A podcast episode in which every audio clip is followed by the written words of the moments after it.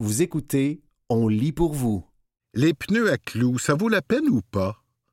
Un texte de Stéphanie Perron, paru le 3 octobre 2023 dans le magazine Protégez-vous.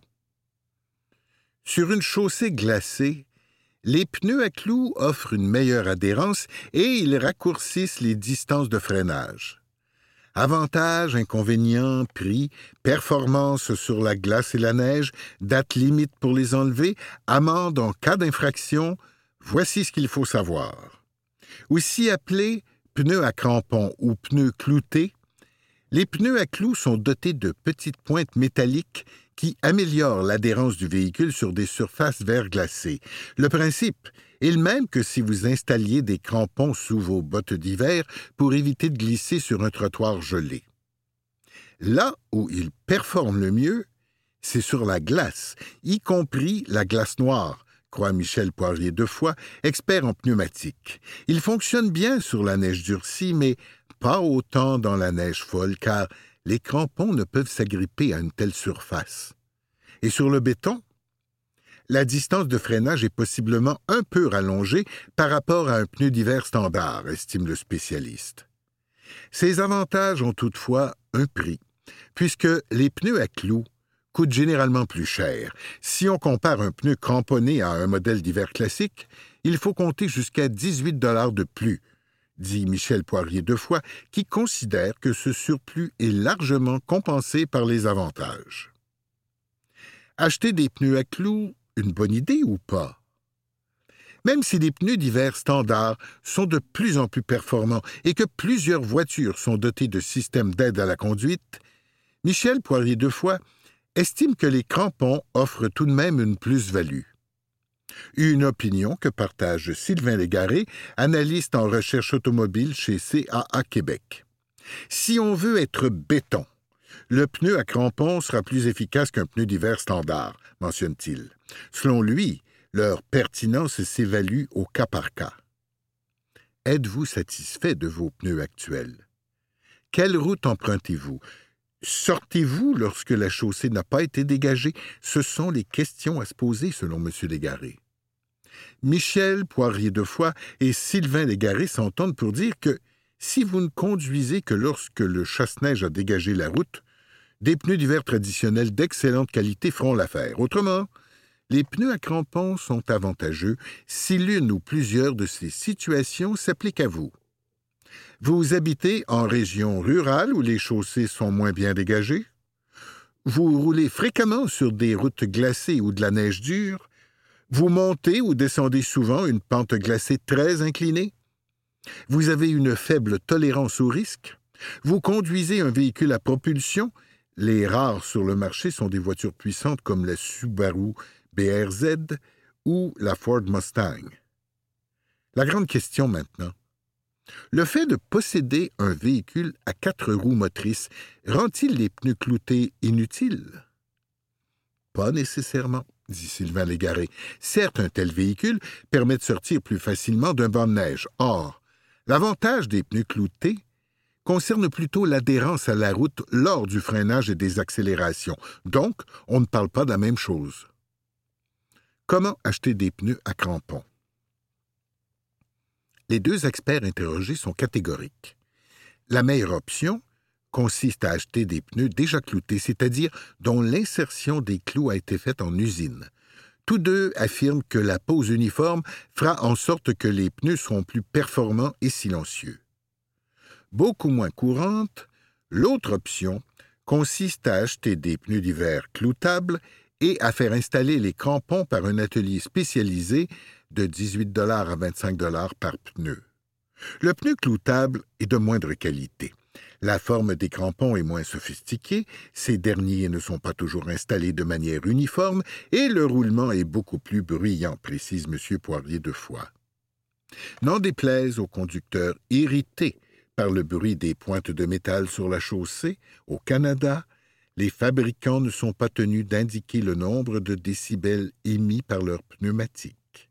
En Europe, toutefois, les grands fabricants comme Nokia, le chef de file de domaine Continental, Michelin, Pirelli, Tokyo ou Hankook, doivent respecter des normes sonores, de sorte que les pneus de ces marques sont moins bruyants, souligne M. Poirier de Foix. Porte-parole au ministère des Transports et de la Mobilité durable, Émilie Laure affirme que si vous optez pour des pneus à clous, la loi vous oblige à les poser en paire, à savoir quatre au total ou encore deux à l'arrière. Il est interdit d'en poser à l'avant seulement.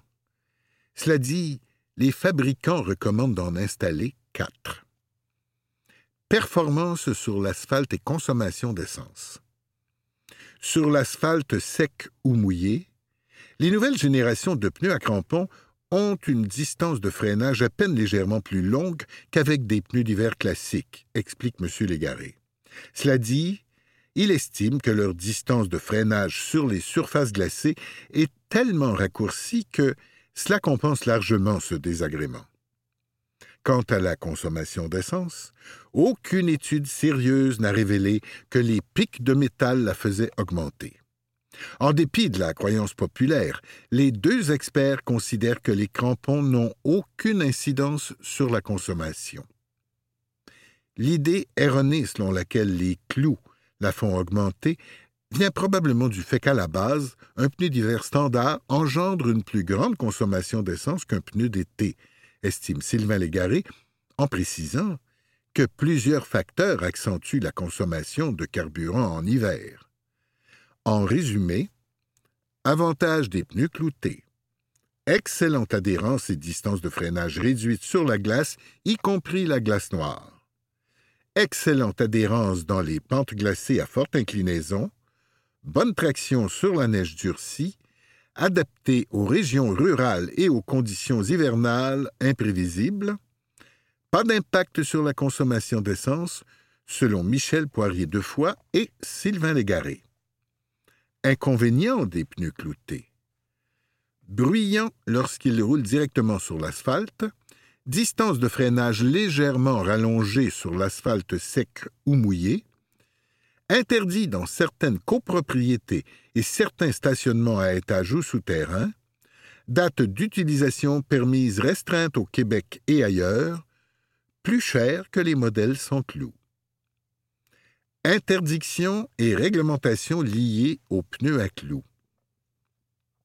Au Québec, il existe une date limite à laquelle on doit retirer les pneus à clous. En effet, il est permis de les utiliser seulement du 15 octobre au 1er mai inclusivement, ce qui n'est pas le cas des pneus d'hiver standards que vous pouvez laisser aussi longtemps que vous le voulez.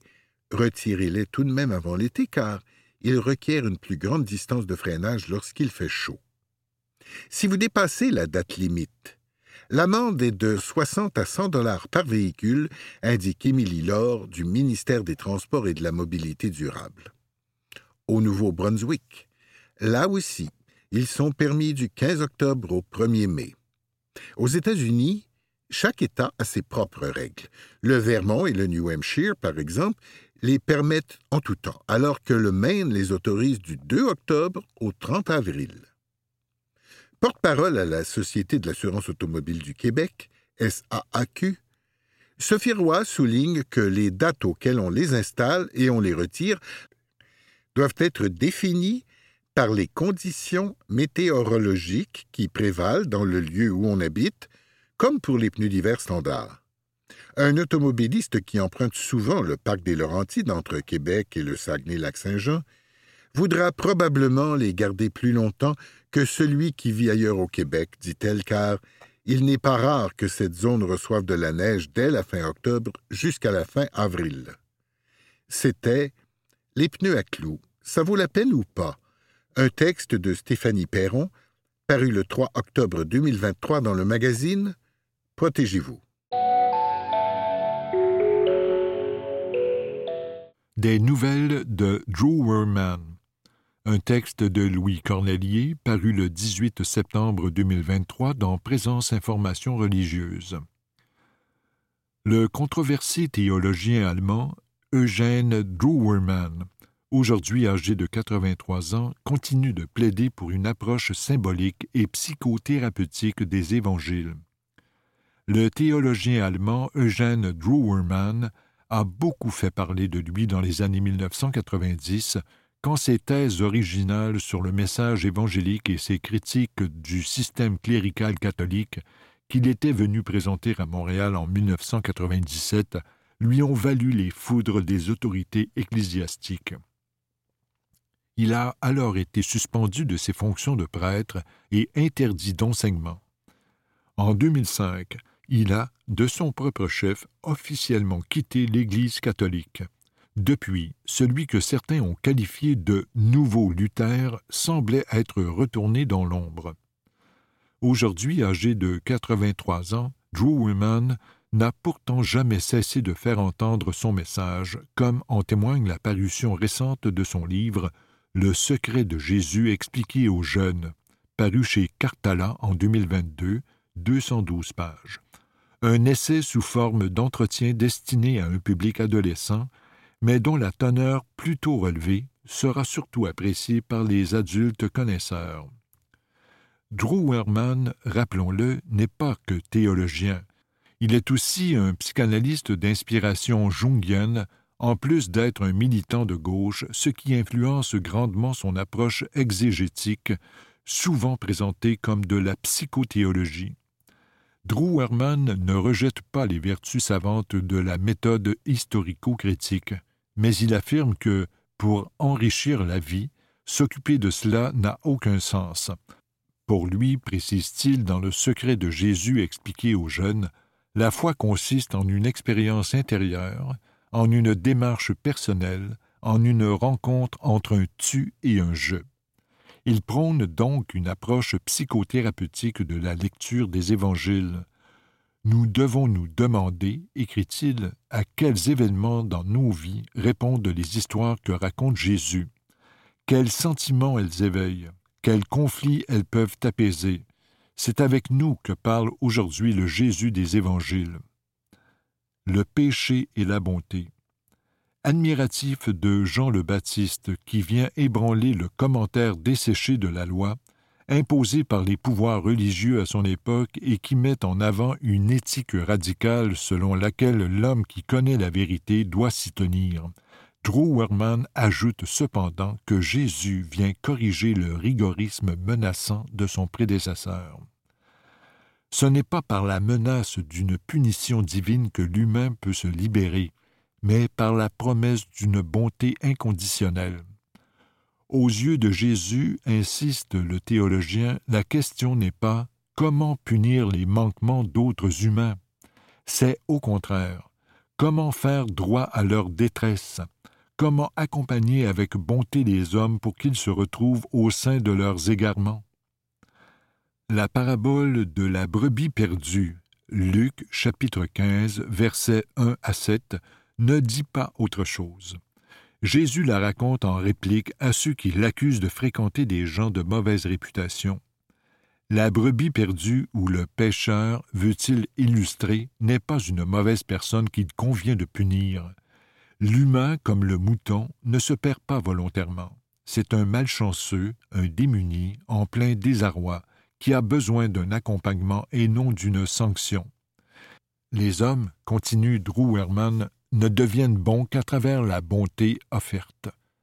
Le message de Jésus ne repose donc pas sur la peur du péché, mais sur la joie que fait naître en nous la confiance en Dieu. Des miracles intérieurs. Les miracles racontés dans les évangiles sont interprétés par Drew dans cette même perspective. Ils ne relèvent pas de la magie ou de la suspension des lois naturelles, mais d'une expérience intérieure. Plusieurs des guérisons opérées par Jésus concernent des troubles de la perception et de la mobilité, note le théologien. En raison de diverses angoisses et inhibitions d'ordre névrotique, explique-t-il, on ne parvient plus à voir, à entendre, à marcher. En apaisant ses peurs, Jésus libère le malade de ses blocages psychologiques ainsi que de leurs effets somatiques et lui redonne son dynamisme.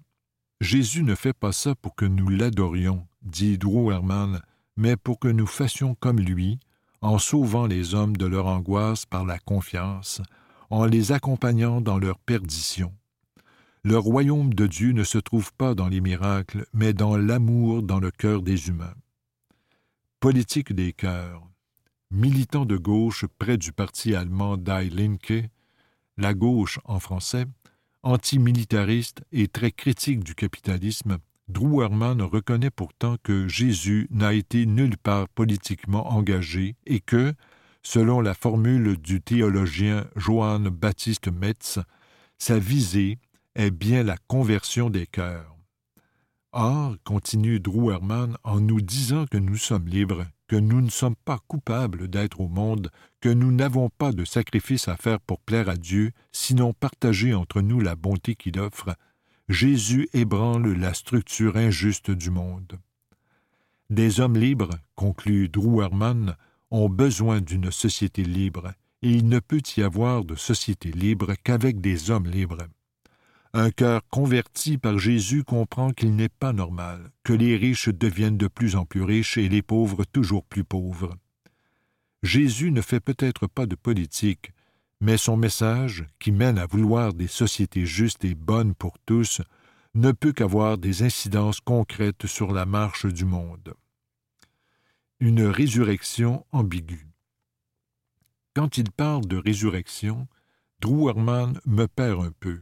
Il a bien sûr raison de dire que la croyance en une vie dans l'au-delà, loin de dévaloriser l'expérience ici-bas, peut, en éloignant la peur de la mort, la dynamiser en nous donnant le courage de ne pas reculer d'un centimètre pour les choses qui nous semblent importantes.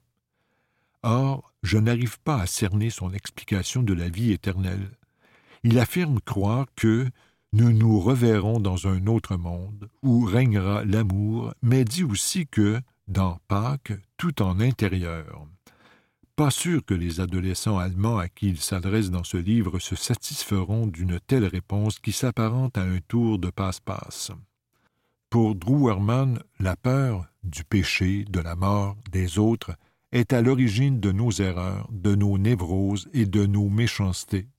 Pour la surmonter, pour devenir vraiment libre, notamment par rapport à nos parents, il nous faut apprendre à faire confiance à Dieu, dont la voix, grâce au message de Jésus, peut résonner en nos cœurs. Une telle approche psychothérapeutique de la foi chrétienne recèle une grande richesse existentielle et m'apparaît indispensable, mais insuffisante. Je me nourris de la vérité symbolique des évangiles, mais j'ai besoin de plus. Qu'est-ce que la vérité? Au cœur de tout croyant raisonnable, la question ne peut qu'être lancinante. Est-ce vrai tout ça?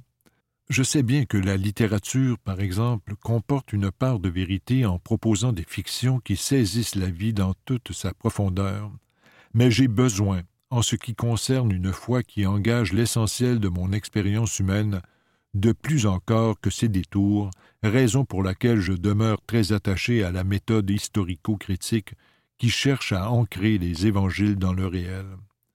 Je ne veux pas de preuves irréfutables.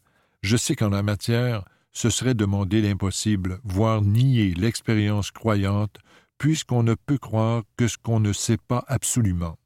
Je veux, cependant, plus que seulement des symboles, sans savoir quoi précisément. Cela, quelque chose comme la vérité au-delà des symboles, évidemment, que je cherche peut-être en vain. Drew qui me donne par ailleurs beaucoup, ne peut me l'offrir, mais qui le pourrait? Je suis néanmoins content, après tant d'années, d'avoir eu de ces nouvelles. C'était Des nouvelles de Drew un texte de Louis Cornelier paru le 18 septembre 2023 dans Présence Information religieuse.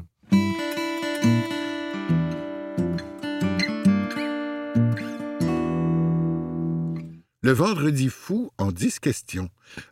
Un texte de Maxime Johnson, paru le 10 octobre 2023 dans le magazine Protégez-vous. Le Vendredi fou offre-t-il les plus gros rabais de toutes les autres journées de vente du même genre? Quelles sont les catégories de produits avec les meilleures aubaines? Qu'en est-il du cyberlundi? Voici ce que vous devez savoir sur l'événement de magasinage de l'année. Depuis les années 1950 aux États-Unis, les acheteurs à la recherche de cadeaux de Noël courent les commerces à la recherche d'aubaines lors du Black Friday, qui a lieu tous les ans le vendredi suivant l'Action de grâce américaine. Cette tradition, propre à nos voisins du Sud jusqu'à tout récemment, est maintenant tout aussi importante au Canada. Le Vendredi fou est débarqué ici il y a à peine une vingtaine d'années, avec l'arrivée des grandes chaînes américaines qui ont importé leur façon de faire, explique Jacques Nantel, professeur émérite de HEC Montréal. Ce n'est toutefois que depuis une dizaine d'années que le phénomène a pris l'ampleur qu'on lui connaît aujourd'hui. Selon un sondage de Léger Marketing, 54% des Canadiens ont participé au Vendredi fou en 2021, soit en achetant des biens, soit en consultant les aubaines. Ceux qui ont acheté quelque chose ont, en moyenne, dépensé un total de 401 dollars pendant les soldes liés à l'événement. Et toutes les catégories de produits y passent. Chez les Québécois qui avaient prévu dépenser au Vendredi en 2022, la catégorie d'achat la plus populaire était celle des vêtements, suivie par les produits technologiques, les articles pour la maison et les chaussures selon le baromètre d'octobre 2022 du Conseil québécois du commerce de détail. Les pages qui suivent vous diront si cette journée d'achat spécial en vaut réellement la peine et comment bien en profiter le cas échéant. Voici tout ce qu'il faut savoir sur le Vendredi fou. Est-ce vraiment le plus gros événement de magasinage de l'année? Oui. Le Vendredi fou n'est pas le seul événement consacré au magasinage. De nombreux rabais sont aussi proposés le lendemain de Noël à l'occasion des soldes d'après Noël, Boxing Day en anglais, et le détaillant en ligne Amazon rassemble depuis quelques années des aubaines pour ses Prime Days qui se déroulent généralement l'été. Le Vendredi fou est toutefois, et de loin, le plus important des trois. Ça n'a aucune commune mesure, estime Jacques Nantel de HEC Montréal. Est-ce vraiment durant le Vendredi fou qu'on trouve les plus gros rabais?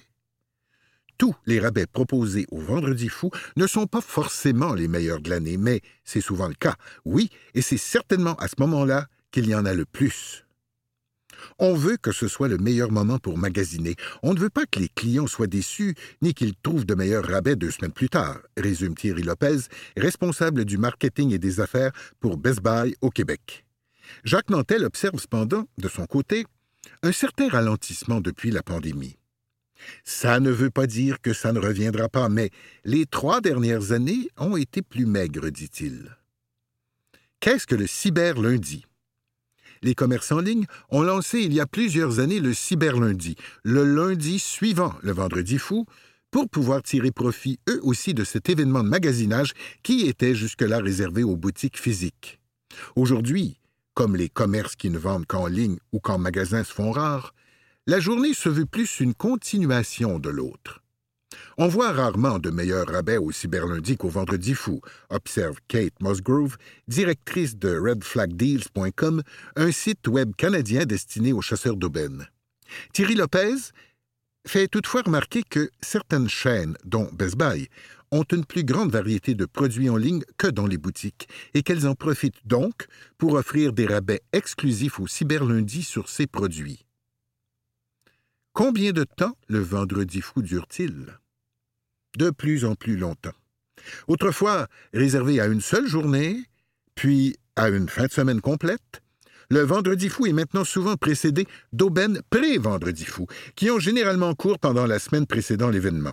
En 2022, ce dernier a même duré un mois complet dans les magasins Best Buy. La durée exacte du vendredi fou varie cependant d'une enseigne à l'autre et d'une année à l'autre. Il est d'ailleurs bon de noter que les rabais ne sont pas forcément les mêmes tout au long de l'événement. En règle générale, certains gros rabais sont réservés au vendredi lui-même. Vaut-il mieux acheter le plus tôt possible ou attendre au vendredi fou? Dans les commerces proposant un pré-vendredi fou, si vous avez vraiment besoin d'un produit offert en rabais, profitez de l'aubaine pendant qu'elle passe. Les chances que vous trouviez mieux plus tard sont faibles, et vous courez le risque que le produit soit en rupture de stock si vous attendez, prévient Kate Musgrove. Quelles sont les catégories de produits qui affichent les meilleurs rabais?